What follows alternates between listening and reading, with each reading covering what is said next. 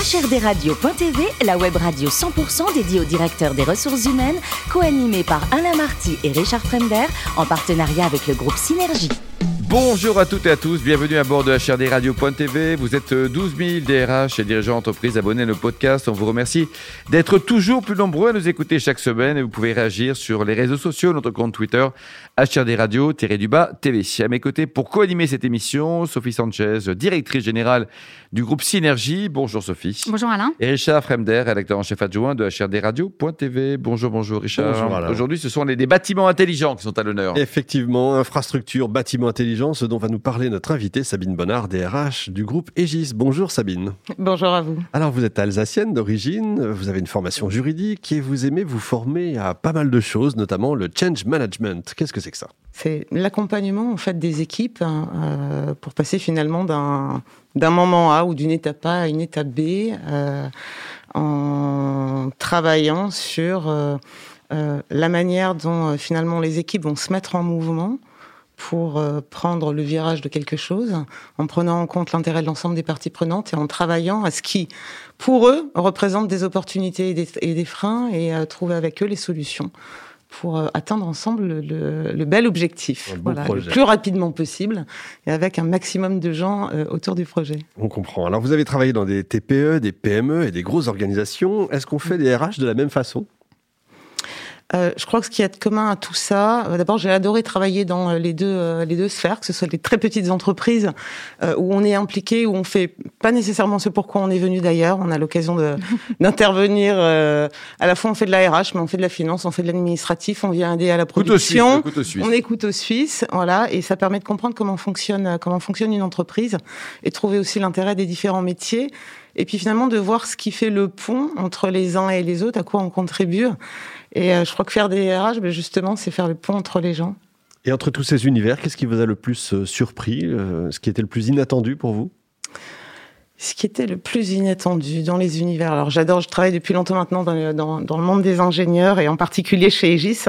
Euh, ce que je trouve le plus surprenant, je vais vous dire, dans l'activité de RH, c'est le recrutement. Mmh. Vous recrutez, euh, vous pouvez recruter pendant dix ans sur le même type de fonction. Les gens sont tellement différents les uns des autres, les contextes sont tellement différents. Je trouve que le recrutement, c'est quelque chose dont on ne se lasse pas. Parce qu'on rencontre des gens, des individus, des expériences. Voilà. Sur un même poste, vous avez des histoires de vie et des passions parfaitement différentes. Et enfin, bah, justement, depuis 15 ans, vous êtes chez Aegis. Alors qu'est-ce que c'est que cette entreprise?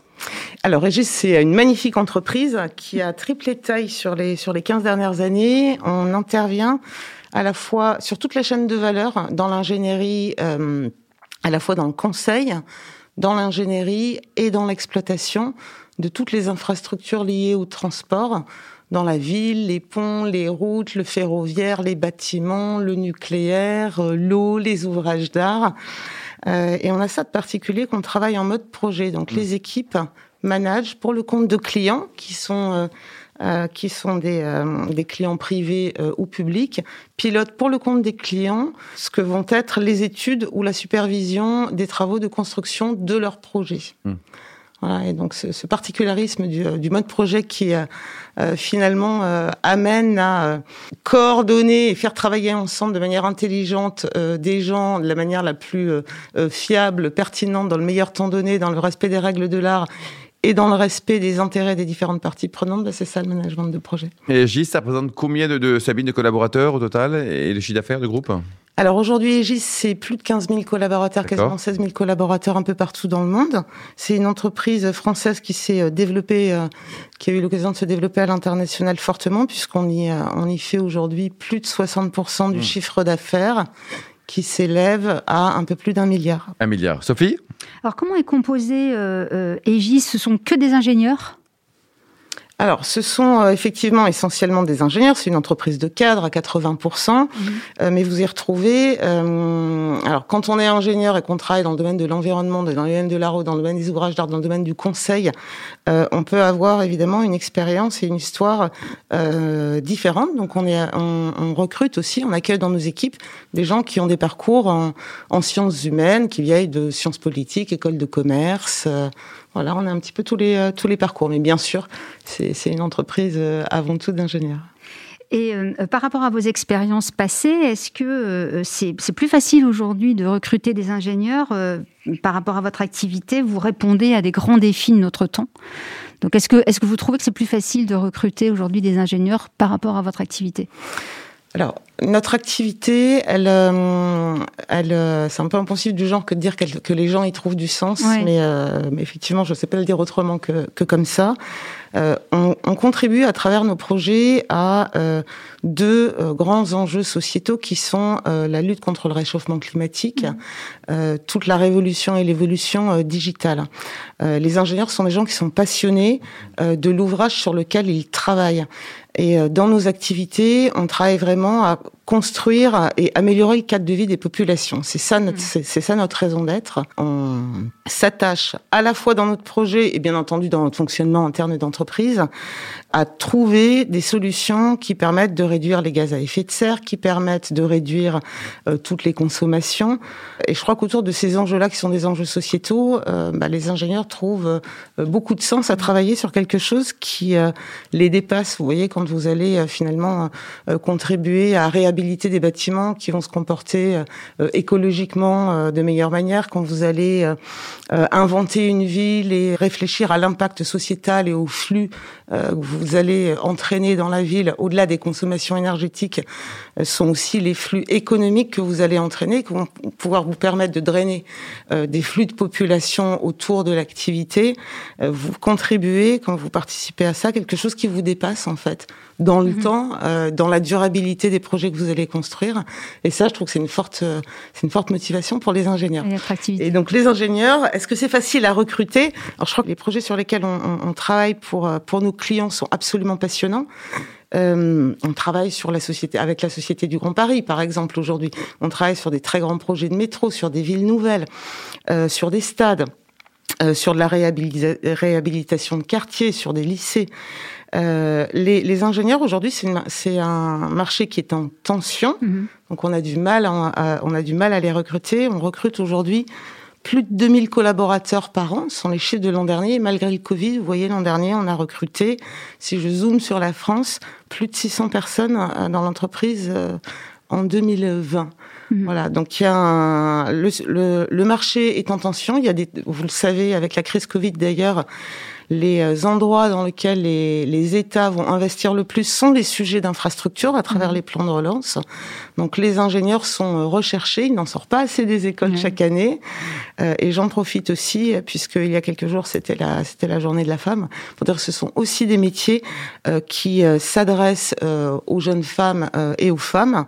On est fiers d'ailleurs aujourd'hui d'avoir plus de 30% de, nos, de notre population qui, sont des femmes, donc il y a un meilleur score que ce qu'on constate dans la, dans la profession, mais il faut continuer à agir pour ça.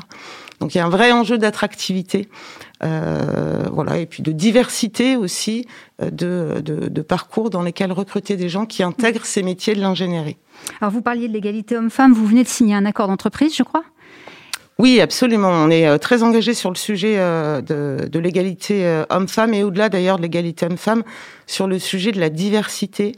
Dans les projets pour lesquels Aegis euh, rassemble des équipes pour trouver des meilleures solutions au bénéfice de nos clients.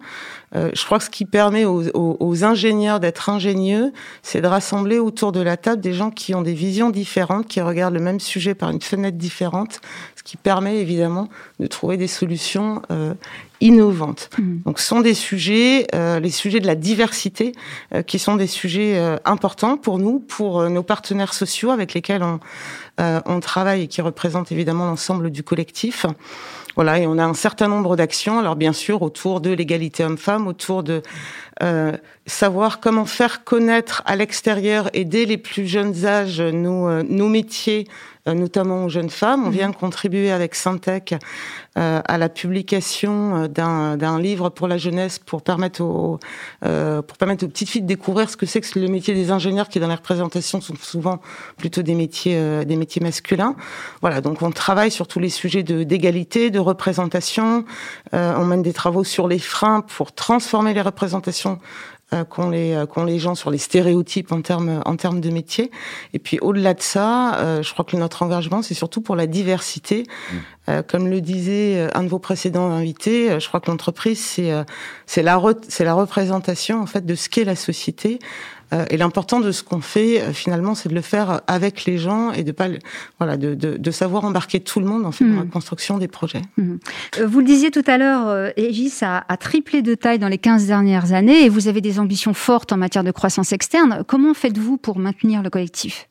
Oui, effectivement, le groupe Aegis ambitionne de doubler de taille dans les cinq ans qui viennent.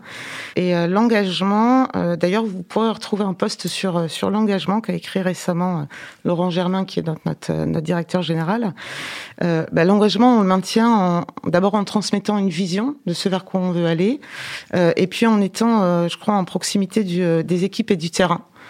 Voilà. Donc en maintenant le lien entre les mm. personnes, euh, en étant proche, en expliquant euh, ce qu'est la vision, comment on y va, en faisant preuve d'écoute aussi, euh, et, en, et en travaillant sur ce que sont les motivations individuelles des gens.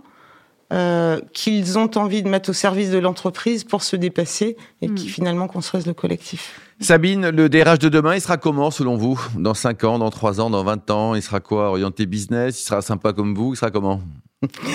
le DRH de demain, euh, bah, j'espère qu'il continuera à faire le pont euh, entre les gens et à trouver, à contribuer à trouver du sens.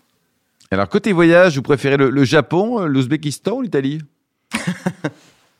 Entre l'Europe et l'Asie centrale bah et, l'Asie, mon, cœur balance. Je crois que euh, bah, les voyages, ça nous permet de de déplacer nos curseurs, de prendre, prendre en compte la réalité de voilà les réalités différentes et, et aussi ce qui ce qui, ce qui nous ressemble et ce qui nous rassemble, quels que soient les territoires. de comprendre la vie. Et pour terminer, côté sport, vous éclatez plus avec la danse, le footing ou le yoga? Ah, définitivement, euh, depuis quelques années, euh, avec le yoga, effectivement. D'accord. travailler l'ancrage, travailler l'ancrage, l'équilibre. Merci beaucoup, Sabine. Merci également à vous, Sophie Richard. Fin de ce numéro de HRDRadio.tv. Retrouvez toute notre actualité sur nos comptes Twitter, LinkedIn et Facebook. On se donne rendez-vous jeudi prochain, 14h précise, pour une nouvelle émission l'invité de la semaine de HRDRadio.tv, une production B2B Radio.tv en partenariat avec le groupe Synergie.